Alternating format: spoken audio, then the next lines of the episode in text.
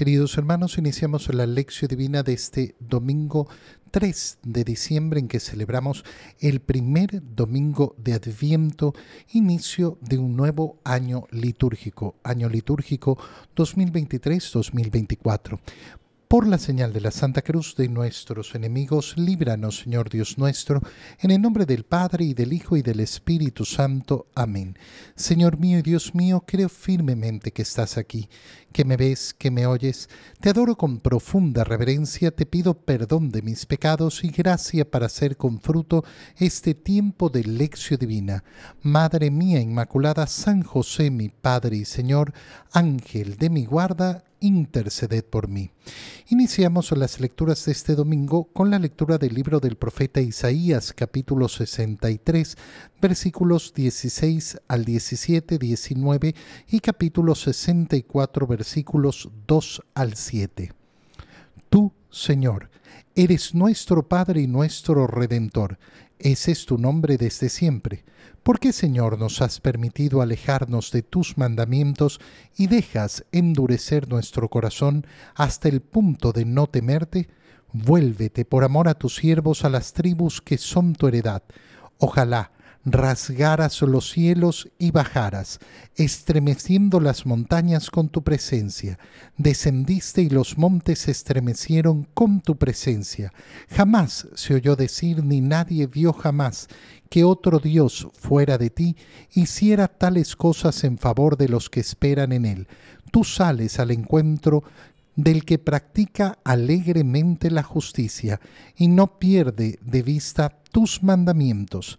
Estabas airado porque nosotros pecábamos y te éramos siempre rebeldes. Todos éramos impuros y nuestra justicia era como trapo asqueroso. Todos estábamos marchitos como las hojas, y nuestras culpas nos arrebatan como el viento. Nadie invocaba tu nombre, nadie se levantaba para refugiarse en ti, porque nos ocultabas tu rostro y nos dejabas a merced de nuestras culpas. Sin embargo, Señor, tú eres nuestro Padre, nosotros somos el barro y tú el alfarero. Todos somos hechura de tus manos palabra de Dios. La primera lectura del libro del profeta Isaías nos abre el corazón en este tiempo de Adviento para clamar por esa venida del Señor. Fijémonos en las palabras que hemos leído con atención porque son palabras profundísimas y, bellísimas. Tú eres nuestro Padre y nuestro Redentor. ¿Por qué, Señor, nos has permitido alejarnos de tus mandamientos? ¿Por qué eh, se ha endurecido nuestro corazón hasta el punto de no temerte? Primera cosa importantísima al iniciar este tiempo de Adviento, que es un tiempo penitencial. Oye, qué importante es vivir los tiempos litúrgicos como corresponde. Este que iniciamos ahora no es el tiempo de Navidad es el tiempo de Adviento. Es un tiempo penitencial. No es un tiempo penitencial fuerte como el tiempo de Cuaresma, pero es un tiempo penitencial en el cual hacemos efectivamente penitencia y preparación para poder celebrar la natividad de nuestro Señor. Entonces, ¿cuál debe ser el primer deseo en el corazón de cada uno de nosotros?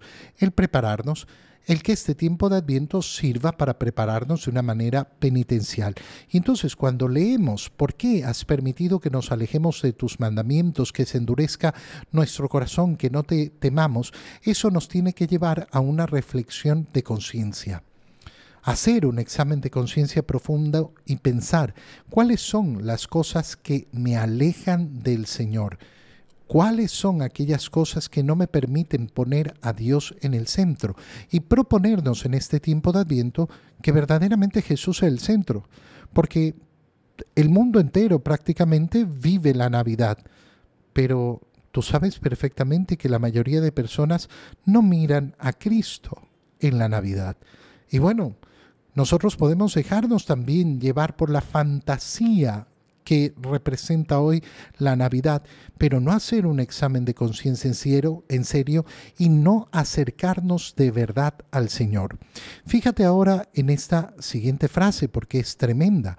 Ojalá rasgara los cielos y bajaras, estremeciendo las montañas con tu presencia.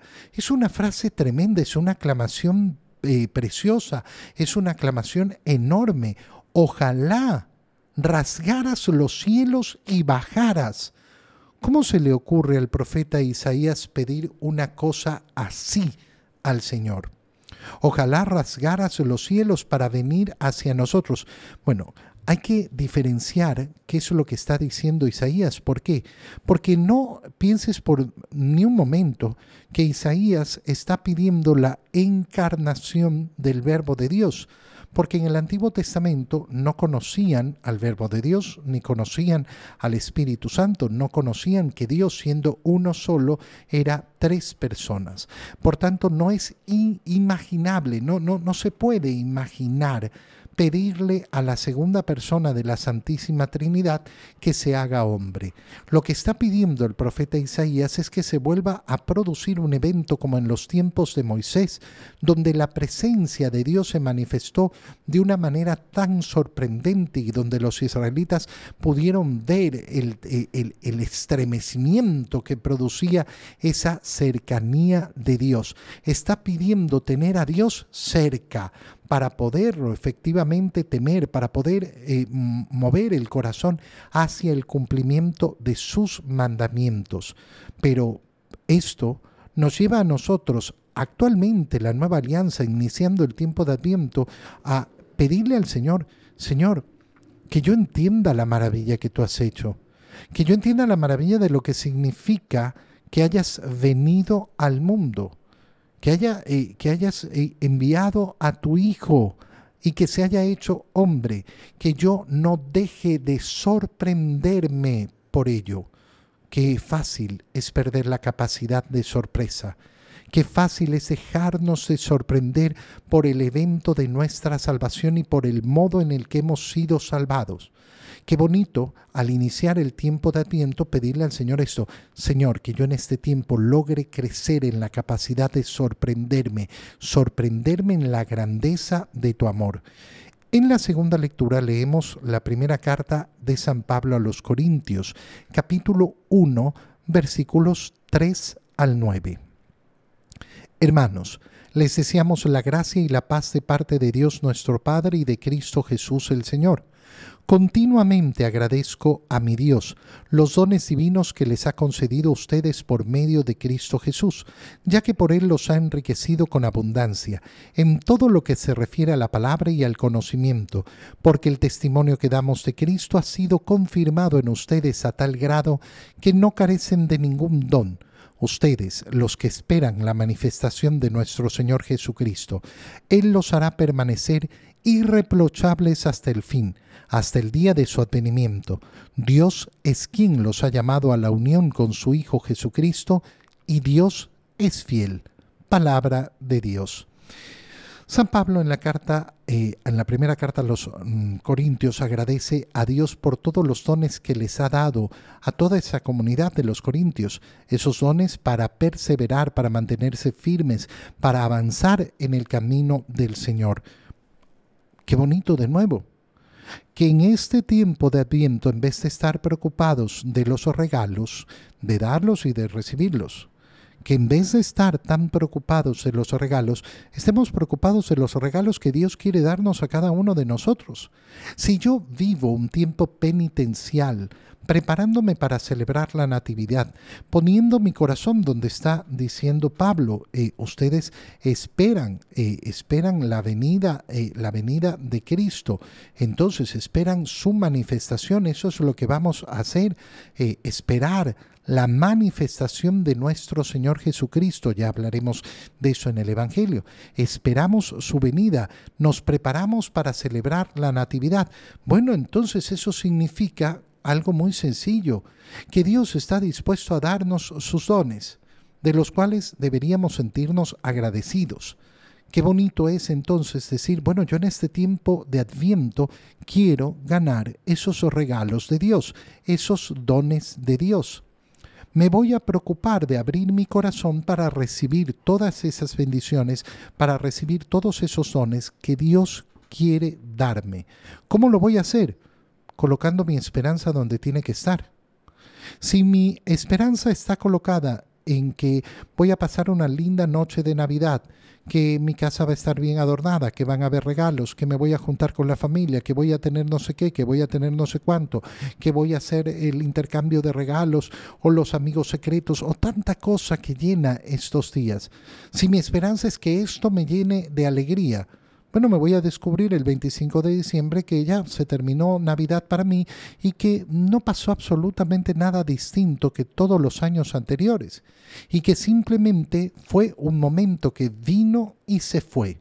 Pero si yo dedico este tiempo de adviento a que sea un tiempo en el cual quiero ganar las gracias de Dios, quiero recibir los dones de Dios, quiero trabajar virtuosamente para ser un mejor hijo de Dios, bueno, resulta que entonces este tiempo de Adviento va a llegar hacia la Natividad con una cantidad de dones que Dios me va a entregar y que los voy a guardar y que por tanto no serán tiempo perdido, no se irán como se va, eh, como se va cada año la Navidad. En el Evangelio leemos el Evangelio de San Marcos, capítulo 13, versículos 33 al 37. En aquel tiempo Jesús dijo a sus discípulos, velen y estén preparados, porque no saben cuándo llegará el momento. Así como un hombre que se va de viaje deja su casa y encomienda a cada quien lo que debe hacer, y encarga al portero que esté velando, así también velen ustedes, pues no saben a qué hora va a regresar el dueño de la casa, si al anochecer, a la medianoche, al canto del gallo o a la madrugada. No vaya a suceder que llegue de repente y los halle durmiendo. Lo que les digo a ustedes, lo digo para todos. Permanezcan alerta. Palabra del Señor. Como vemos, eh, si es que hemos estado atentos a las lecturas que venimos haciendo, el año litúrgico que hemos concluido el día de ayer inicia de la misma manera hoy. Es decir, las mismas palabras que escuchamos en el Evangelio de ayer, última celebración del año litúrgico, son las que estamos escuchando en este primer domingo de Adviento al iniciar este nuevo año litúrgico. Cuando hablamos del año litúrgico, ¿de qué estamos hablando? De cómo están compuestas las celebraciones de la Iglesia a lo largo del año. Nuestras celebraciones no inician el primero de, el primero de enero, ese es el inicio del año del calendario. Pero nuestra vida de fe no se mueve de acuerdo a ese calendario, se mueve de acuerdo al calendario litúrgico, es decir, a las celebraciones que hacemos para dirigir nuestro corazón hacia el Señor. Y aquí un punto sumamente importante. Cuando una persona está pendiente del tiempo litúrgico, del año litúrgico, de las fiestas, de las celebraciones, de las memorias, bueno, resulta que comienza a conducir su vida de acuerdo a lo que la iglesia celebra. Y la iglesia celebra continuamente de una manera tan magnífica todos los eventos de nuestra salvación y toda la gracia que Dios otorga efectivamente a la iglesia para conducir las almas a la salvación. Y entonces es una muy buena manera de organizar nuestra vida y de organizar nuestra mente y de organizar nuestro corazón el estar pendiente de ese año litúrgico. A mí me ha tocado conocer muchas personas, por ejemplo, que planifican sus vacaciones y sus viajes tomando en cuenta solo el, calendario. Ay, ¿cuándo tengo vacaciones? ¿Cuándo vienen los feriados nacionales? ¿Cuándo viene no sé qué? Y no toman en cuenta el año litúrgico. Y después de haber comprado sus pasajes y después de haber preparado su viaje, uy, coincide que es Semana Santa. ¿Por qué fue lo último que estuvo en tu corazón? ¿Por qué fue lo último que viste? Porque no vives de acuerdo al año litúrgico. Y el año litúrgico que marca el corazón, entonces va a producir un corazón que está marcado, que lleva el tiempo, que lleva el paso de acuerdo a la fe de la iglesia y no de acuerdo a lo que determina el mundo. La diferencia es una persona que simplemente, eh, simplemente vive de acuerdo al mundo y entonces estará más pendiente de las celebraciones paganas, de las celebraciones que determina la ONU, de los feriados de acuerdo a, a la república donde vive, al país donde vive, pero no de acuerdo a su fe. Y yo no quiero ser marcado por el mundo, quiero ser marcado por mi fe, quiero vivir al ritmo de mi fe. Entonces, primeras palabras que escuchamos son las mismas que ya hemos escuchado ayer. Velen, estén preparados. Y aquí nos introducimos en el tema del adviento. ¿Por qué? Fíjate bien, el tiempo de adviento sirve para prepararnos para la Navidad. Sí, claro, por supuesto.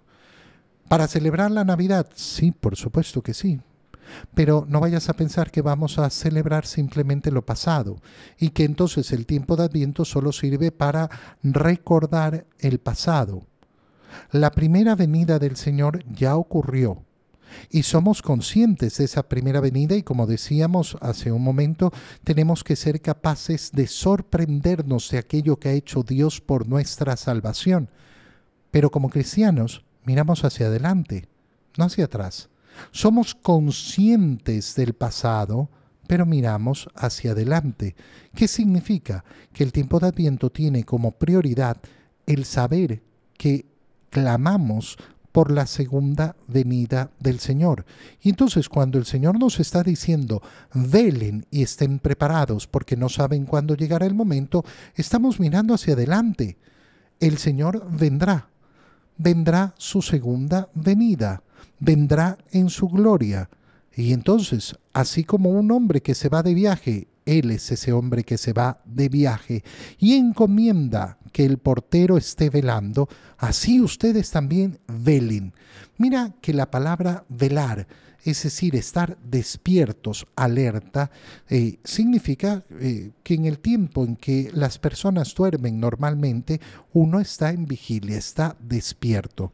Hoy encendemos la primera vela de la corona de Adviento para ir iluminando este tiempo y se iluminará poco a poco irá creciendo esa luz que brota de la corona de Adviento en la medida que vamos encendiendo sus cuatro velas. Pero qué hermoso es darnos cuenta de que ese encender la vela también significa una acción que nos invita a lo que estamos leyendo en la escritura, porque para velar, ¿qué necesitamos? Tener la luz encendida. Si yo apago las luces, bueno, me quedo dormido. Velar en este tiempo de Adviento significa estar alerta contra todas aquellas cosas que hacen que la Navidad no sea poner a Cristo en el centro, que no sea ver a Cristo, que no sea contemplar la inmensidad de su amor y sobre todo que me despistan de la verdadera esperanza cristiana.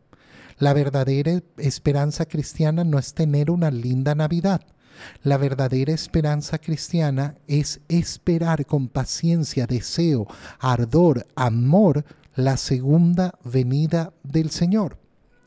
¿Y cuántas cosas me pueden distraer de esto? toda la cantidad de locuras que se hacen en este tiempo.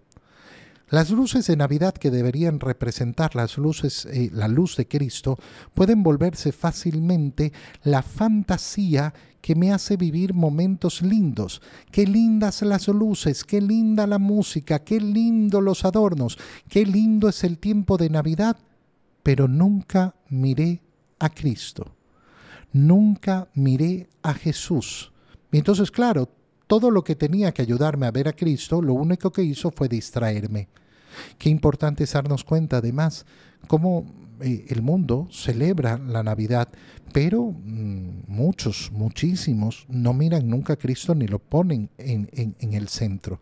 Y por eso hay tantas familias que efectivamente, ay, felices fiestas, felices fiestas, felices fiestas. No, estas no son simplemente fiestas yo me he preparado durante el tiempo de Adviento para celebrar la natividad de mi Señor. Y entonces, qué bonito pedirle a Jesús en este tiempo, haz que yo escuche tu palabra. No vaya a suceder que llegue de repente tu venida y yo esté durmiendo, preocupado por las cosas del mundo. Y fíjate cómo nos manda esto que se los digo a ustedes, lo digo para todos. ¿Qué nos está diciendo el Señor? Anúncienlo a todos anuncien a todos que Cristo es el centro de la Navidad. Te doy gracias, Dios mío, por los buenos propósitos, afectos e inspiraciones que me has comunicado en este tiempo de lección divina. Te pido ayuda para ponerlos por obra. Madre mía Inmaculada, San José, mi Padre y Señor, Ángel de mi guarda, interceded por mí. María, Madre de la Iglesia, ruega por nosotros. Queridos hermanos, que el Señor los bendiga en este inicio de Adviento en el nombre del Padre y del Hijo y del Espíritu Santo. Amén. Un feliz primer domingo de Adviento para todos.